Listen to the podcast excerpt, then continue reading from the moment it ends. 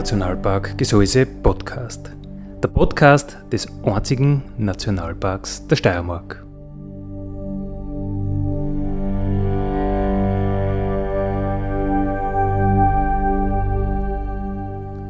Alle zwei Wochen neu mit Themen aus dem Nationalpark Gesäuse und aus der Nationalparkregion. Daddy,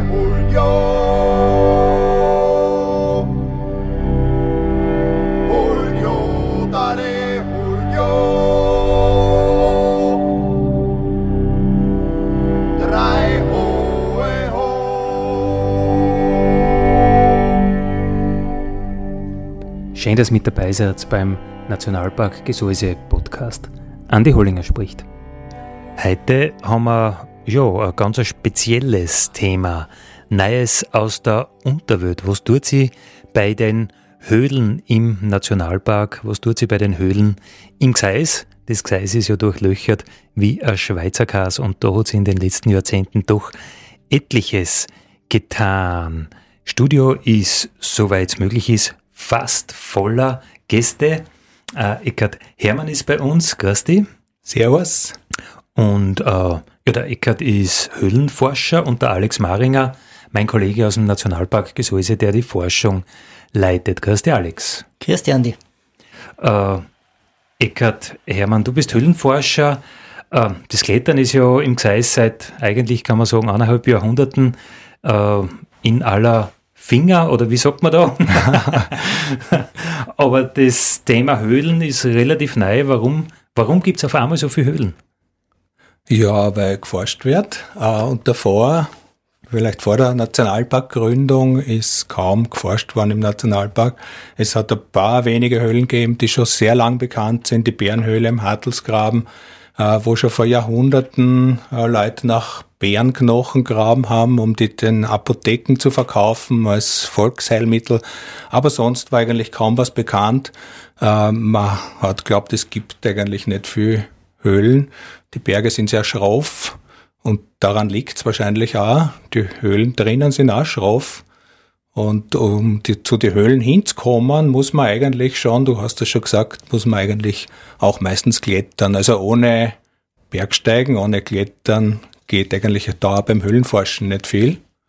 Und lustigerweise sind die Höhlen dann innen genauso schroff und dann geht's, wenn es zuerst zum Berg steil bergauf geht, geht's in den Höhlen dann sehr steil bergab. Es sind lauter Schächte und Canyons.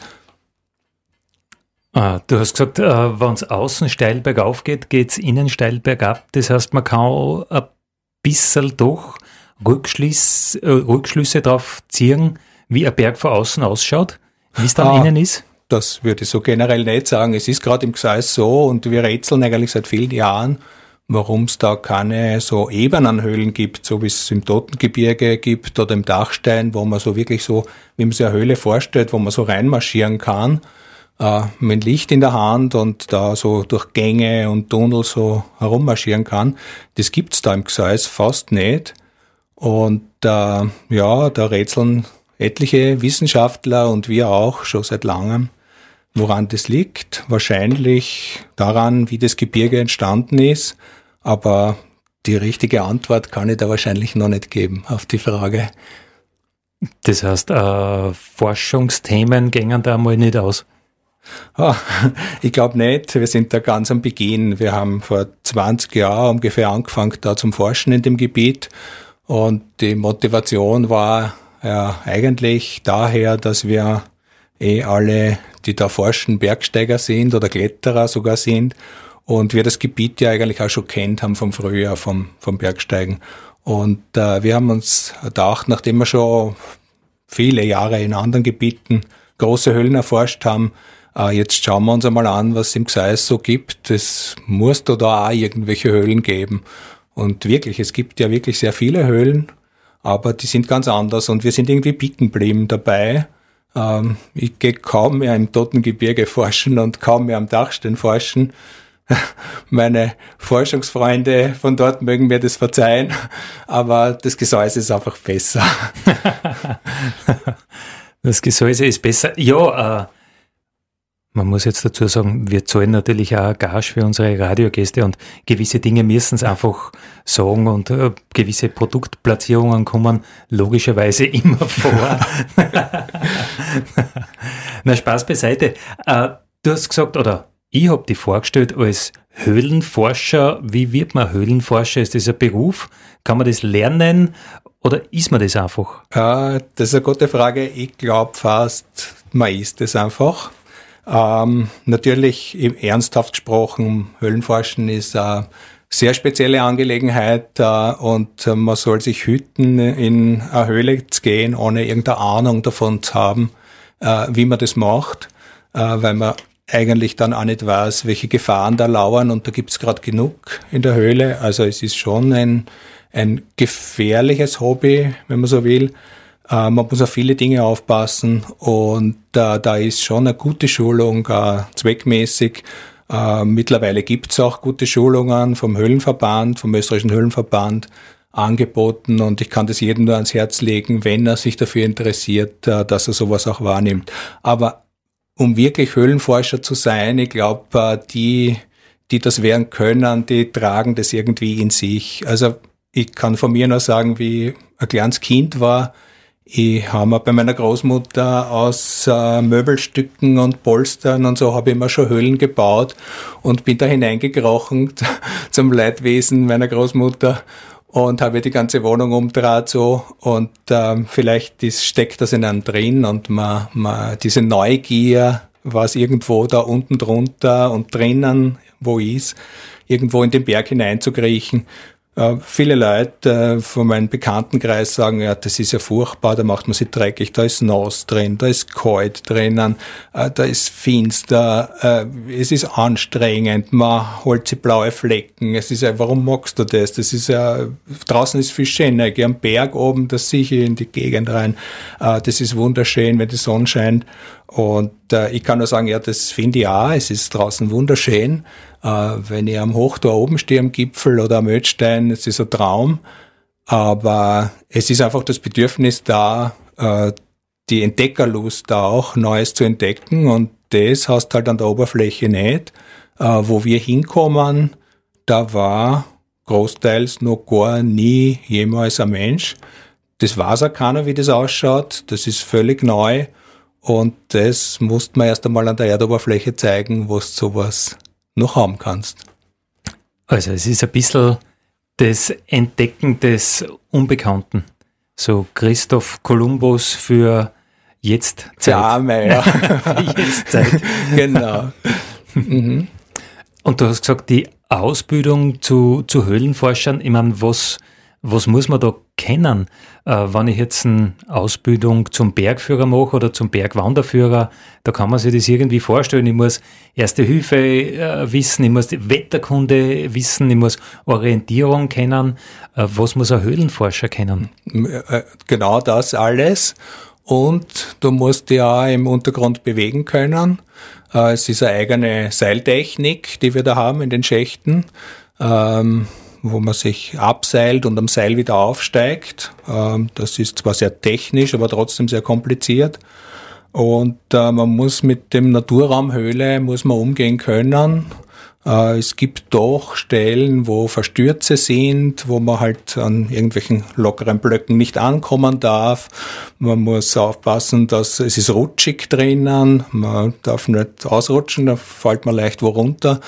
Ähm, äh, es ist, sind ein bisschen andere Geländeverhältnisse als an der Oberfläche und das muss man auch lernen. Aber sonst ist es recht ähnlich. Also die Anforderungen sind sehr ähnlich wie, wie an der Oberfläche beim Bergsteigen.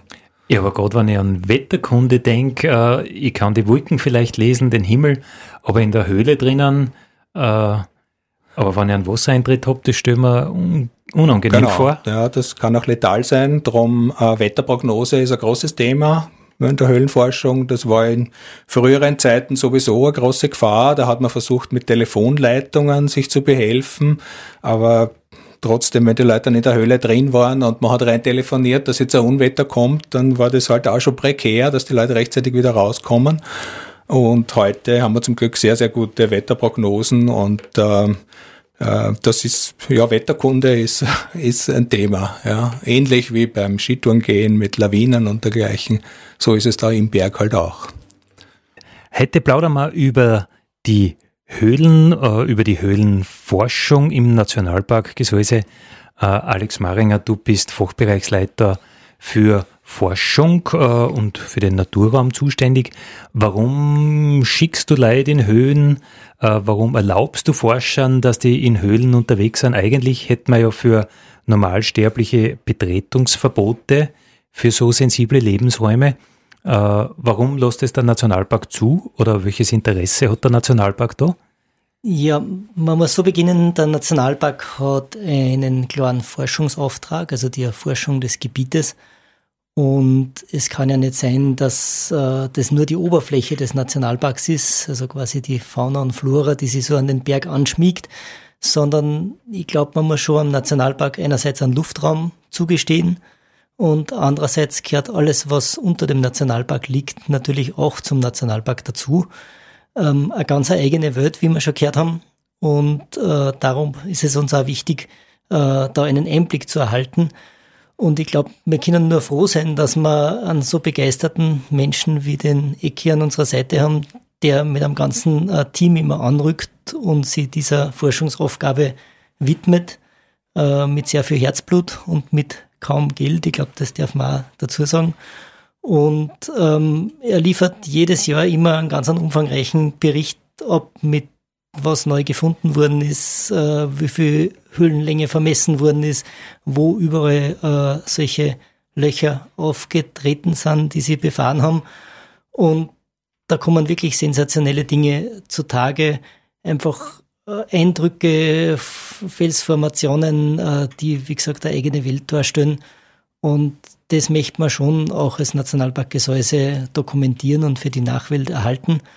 Und äh, das Forschungsinteresse geht ja noch ein bisschen weiter, weil wenn wir an die Klimaerwärmung denken, äh, dann sind die Höhlen ein ganz eigener, abgeschlossener Bereich, der eine sehr gleichmäßige, gleichförmige äh, Temperatur mitbringt, der ganz eigene äh, Verhältnisse über das ganze Jahr aufrechterhält. Und da wollen wir schon wissen, hat das auch Auswirkungen ganz tief unter der Erde? Was ändert sich? Kann man da vielleicht was aussagen? Über die Jahre. Und ähm, ich bin froh, dass wir so äh, ausgefuchste Höhlenforscher an unserer Seite haben, äh, die immer wieder ins Gebiet kommen und jetzt schon seit fast 20 Jahren Informationen äh, für den Nationalpark zusammentragen. Ähm, ja, das ist das Spannende für uns und äh, wie wir schon gehört haben, ich glaube, die eine oder andere Entdeckung, die schlummert noch unter der Erde.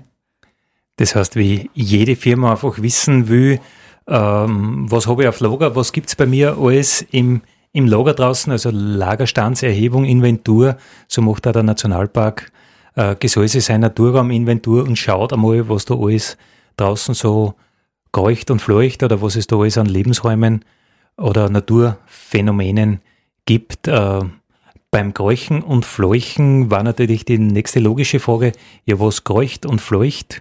Fluigt heißt es eigentlich, es kommt ja vom Fliegen. Äh, was gibt es da alles in den, in den Höhlen an, an Fauna und Flora?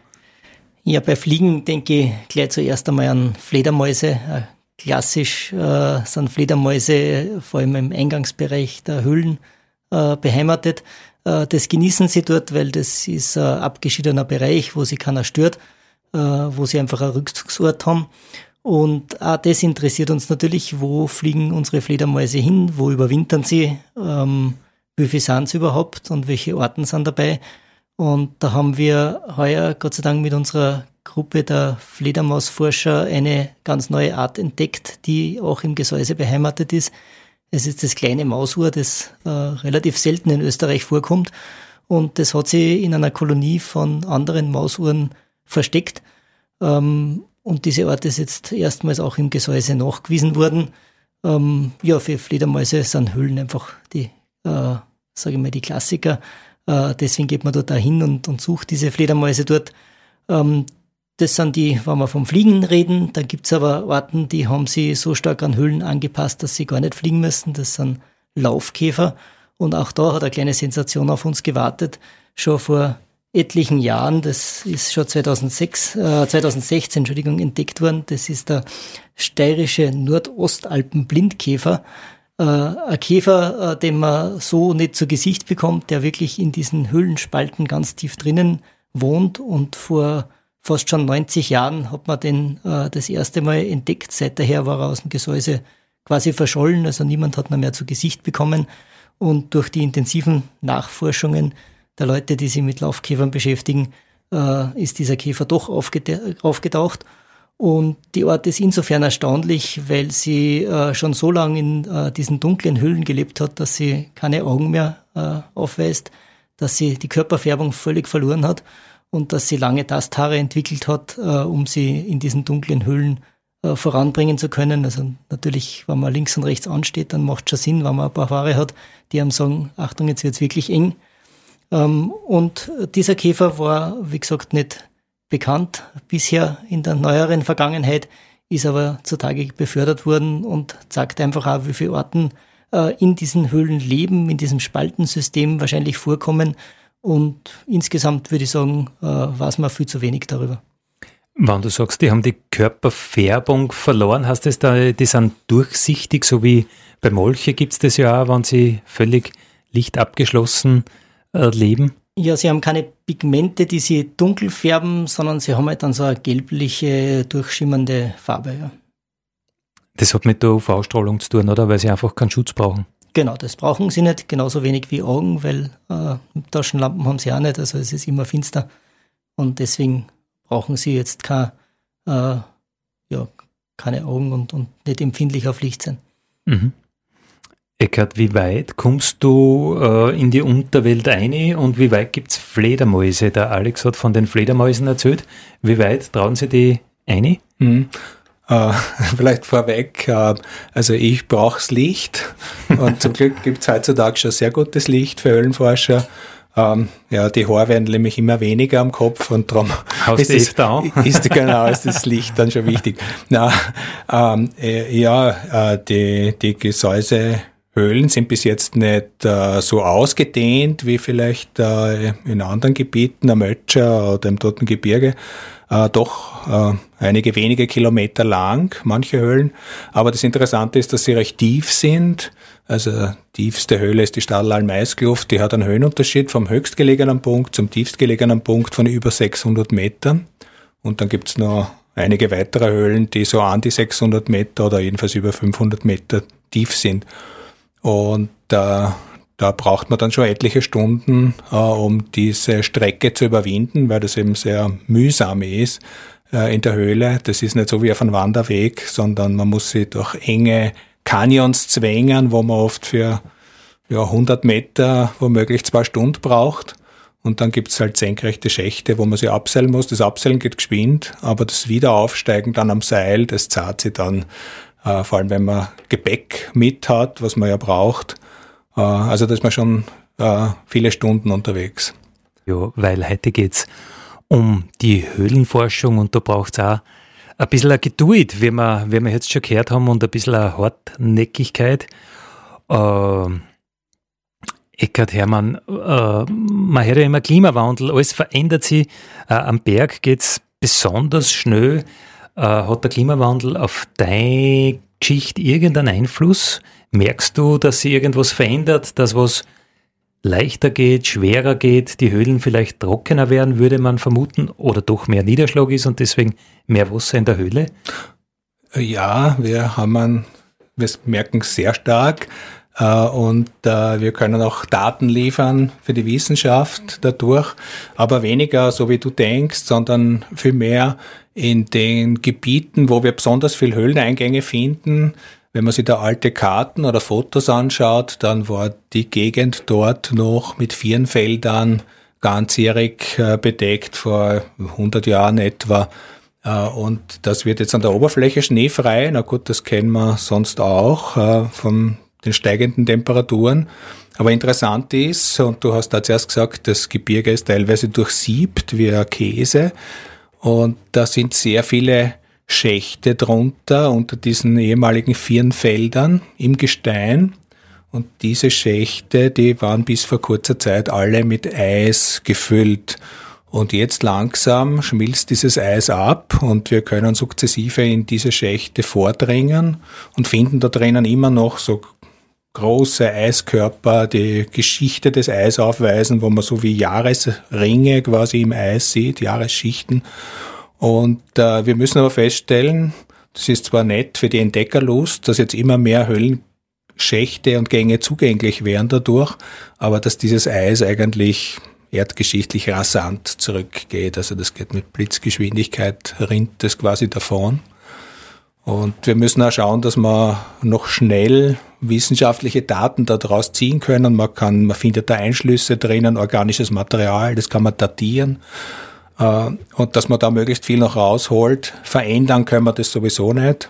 Also trockener oder nässer werden die Höhlen jetzt spürbar nicht, aber das Eis, das das Gebirge in den Hochlagen doch beherrscht hat, im Menschengedenken, äh, das verschwindet auch im Untergrund sukzessive.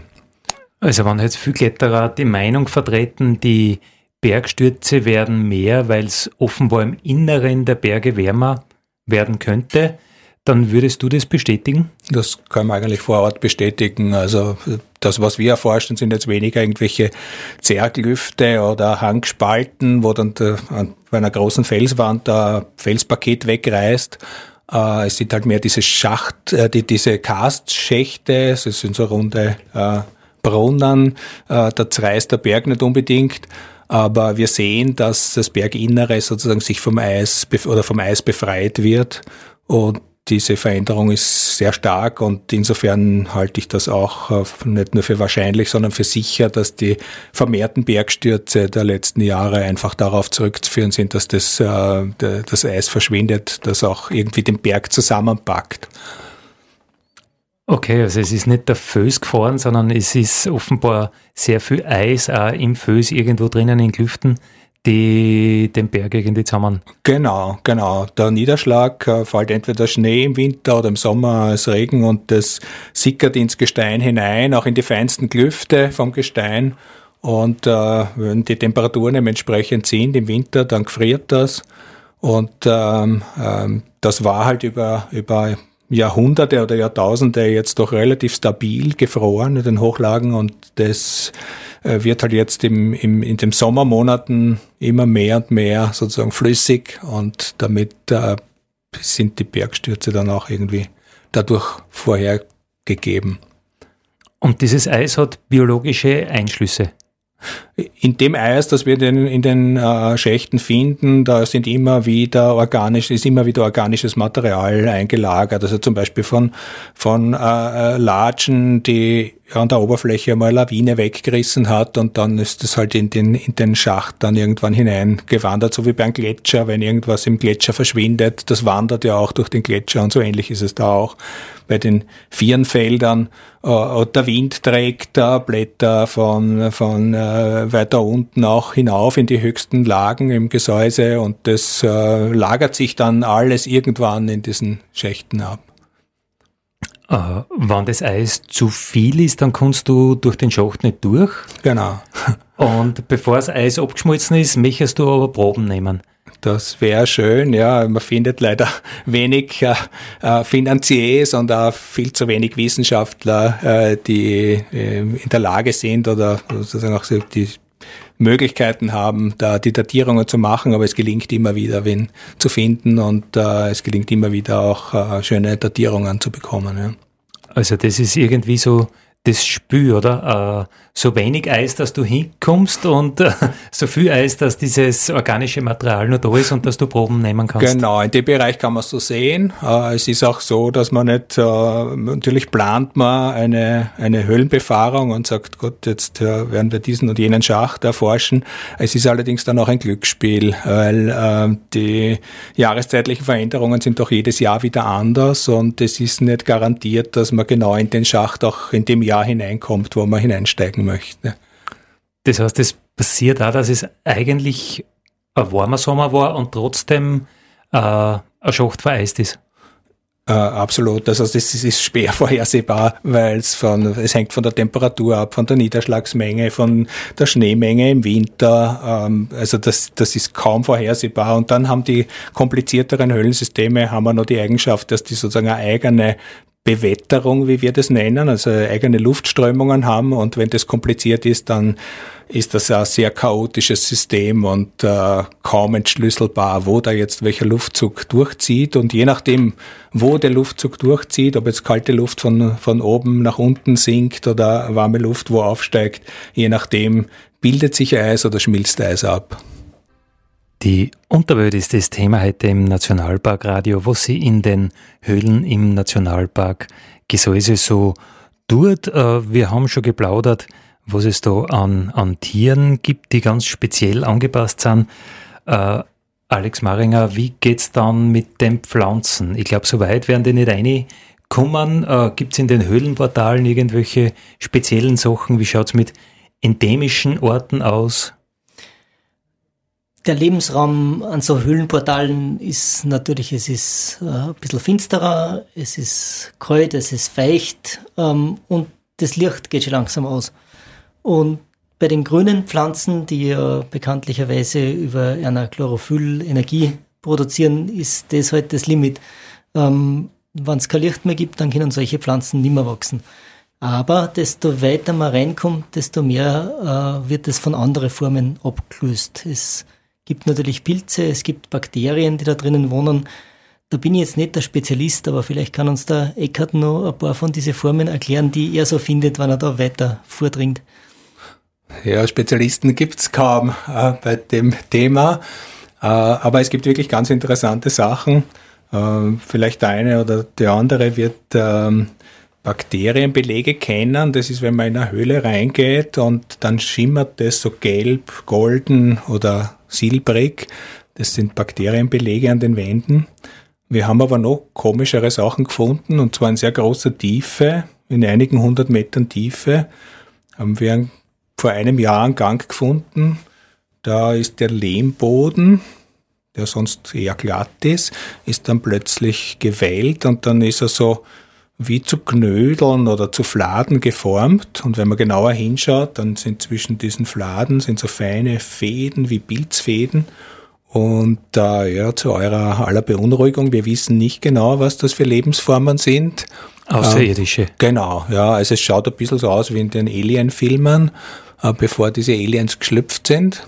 Äh, aber wir wissen es noch nicht, was drinnen ist. Also ja, wir sind rechtzeitig wieder, haben rechtzeitig wieder den Gang verlassen.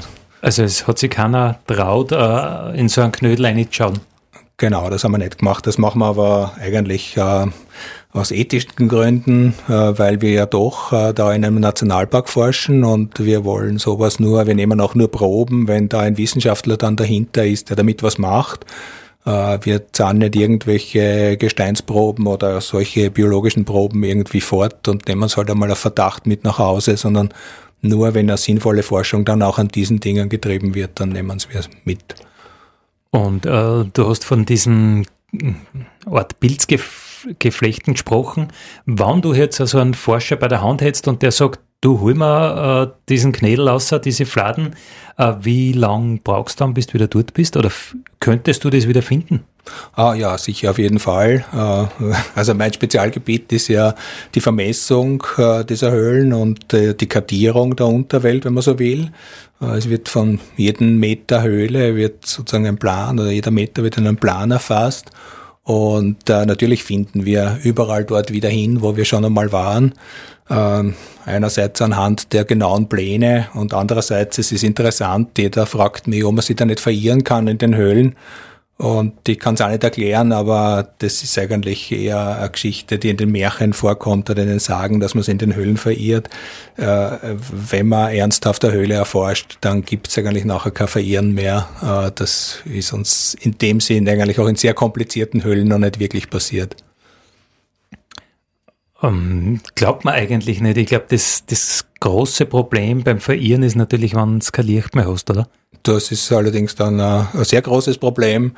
Äh, man hat ja jeder, der in, die, in der Höhle mit ist, hat ja grundsätzlich einmal drei verschiedene Lichtquellen, unabhängig voneinander. Das Hauptlicht am Helm. Ohne Helm geht's übrigens auch nicht. Äh, das ist ganz, ganz wichtig. Äh, und da hat man Hauptlicht drauf und man hat dann noch ein Nebenlicht umgehängt und ein Reservelicht hat man dann noch im Gepäck mit. Also natürlich äh, auch eine Lampe ist ein technisches Gerät und jedes technische Gerät kann Ausfälle haben. Äh, Navigation mit, mit, mit äh, Magnetfeld, also praktisch mit Kompass, funktioniert sicher sehr gut in der Höhle, konnte man vorstellen.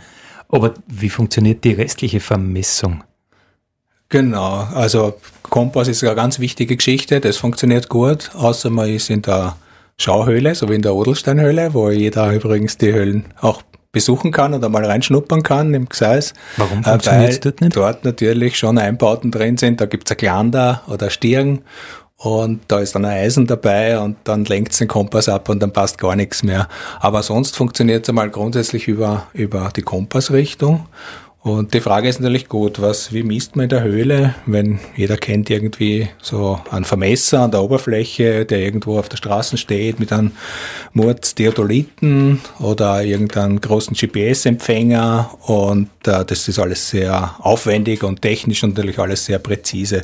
Und in der Höhle muss das natürlich anders funktionieren, äh, weil da sind halt die Begleitumstände ganz andere und das muss auch relativ schnell gehen, weil wir ja nicht so viel Zeit äh, und Muße haben, äh, da stundenlang an einer Stelle zu verharren und da äh, umständlich zu messen. Äh, es gibt da mittlerweile ganz raffinierte äh, Laserdistanzer, die auch die Neigung und die Magnetrichtung messen können. Äh, das muss man allerdings auch lernen, mit dem erst einmal umzugehen. Und äh, da erzeugen wir dann einen sogenannten Polygonzug, also eine Folge von Streckenmessungen. Und äh, ja, und dann wird die, die Höhle rundherum wird gezeichnet. Also natürlich hilft uns der Laserstrahl heutzutage, äh, weil wir die Dimensionen von den Gängen recht gut erfassen können. Früher mal war das mehr Fantasie, heutzutage ist es weniger Fantasie, heutzutage ist es genauer. Und äh, vor allem die Neigungsmessung war früher ein großes Problem. Man hat äh, sogenannte Hängezeuge verwendet, die hat man auf ein gespanntes Mausbandel gehängt. Und über heute durch neue Vermessungen wissen, waren diese alten Vermessungen leider fast alle falsch. Und interessanterweise durch die Technik äh, bedingt waren alle Höhlen viel zu tief angegeben. Also äh, leider, die meisten Höhlen werden seichter durch eine Neuvermessung. Äh, aber jedenfalls ist es auch sozusagen, es gibt ganz eigene Geräte, die für die Höhlenforscher gemacht sind oder von denen dann sozusagen fertig gebaut sind. Und äh, ohne denen kann man eigentlich äh, nach heutigen Maßstäben einen sinnvollen Höhlenplan gar nicht machen. Was ist der Grund, warum man früher zu tief vermessen hat? Ja, weil man das Hängezeug meistens äh, dort ans Maßbandel gehängt hat, wo oben ist und daher, wenn das Maßbandel hängt immer ein bisschen durch, wenn man das spannt und dann gibt es immer an dem Punkt eine größere Neigung, als das die Strecke, die geneigte Strecke eigentlich in Wirklichkeit hat und das summiert sich halt auf. Man hat ja in tiefen Höhlen vom Eingangspunkt bis zum Endpunkt äh, hunderte, bei großen Höhlen auch tausende Strecken und das summiert sie dann halt, der Fehler. Also auf äh, Aufsummierung einfach von, von Ungenauigkeiten. Genau. Oder bei senkrechten Strecken hat man sie früher auch schwer da. Früher ist man auch noch mit Leitern in Schächte abgestiegen. Und dann hat man oft einfach mit einem Schnürl oder so die Länge gemessen und das war dann alles äh, sehr ungenau. Heuer, heutzutage äh, tun wir uns da wesentlich leichter. Aber man muss sich vorstellen, da sind Schächte dabei, äh, die sind so groß, da kann man jedes Wiener Hochhaus, äh, könnte man hineinstellen von der Dimension. Gerade in der Stadelalm Eiskluft, da gibt's einen Schacht, der ist 50 Meter im Durchmesser und äh, ist 150 Meter tief, also ein riesiger Brunnen da eigentlich im, im, im Berginneren. Äh, da ist natürlich auch schon eine Herausforderung, das überhaupt einmal mit Licht auszuleuchten. Aber wie gesagt, mit Lasertechnologie ist das alles beherrschbar heute. Wie kann man sich so eine Höhlenerkundung vorstellen?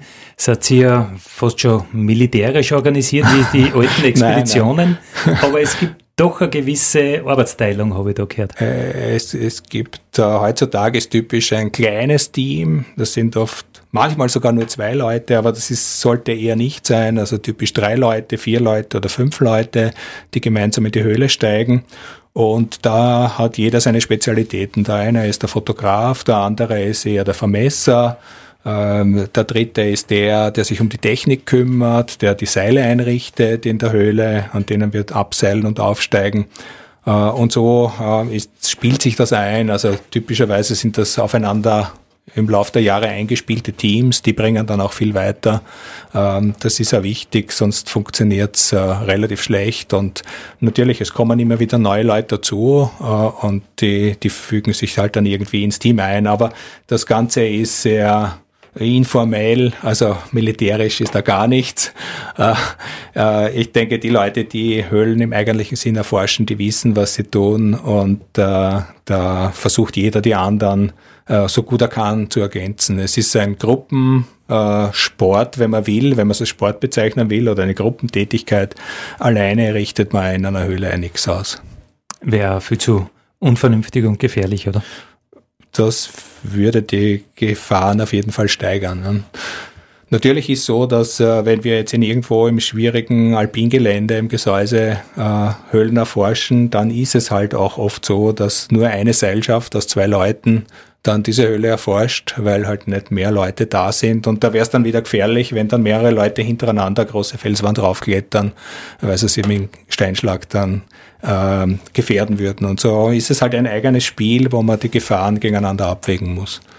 Was ich jedem unbedingt ans Herz legen muss, der jetzt ein bisschen neugierig war, äh, ist, äh, schaut ins Infobüro in Atmund, schaut euch das Buch der Höhlenforscher an äh, ein fulminantes Werk A4 mit vielen hundert Seiten, mit äh, großflächigen äh, Vermessungsplänen. Also man muss ja nicht gleich kaufen, aber einmal eine Stunde im Infobüro sich ruhig hinsetzen und einmal schauen, was es in der Hochtaggruppe alles gibt. Äh, wie lange habt ihr da gearbeitet an dem Buch?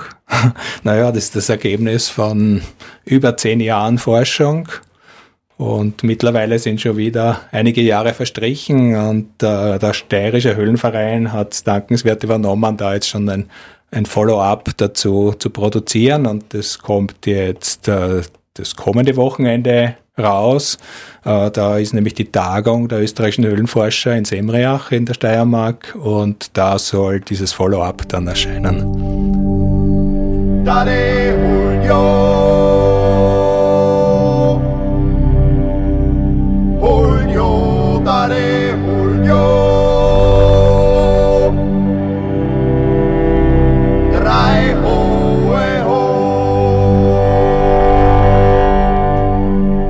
Das war der Nationalpark Gesäuse Podcast für heute.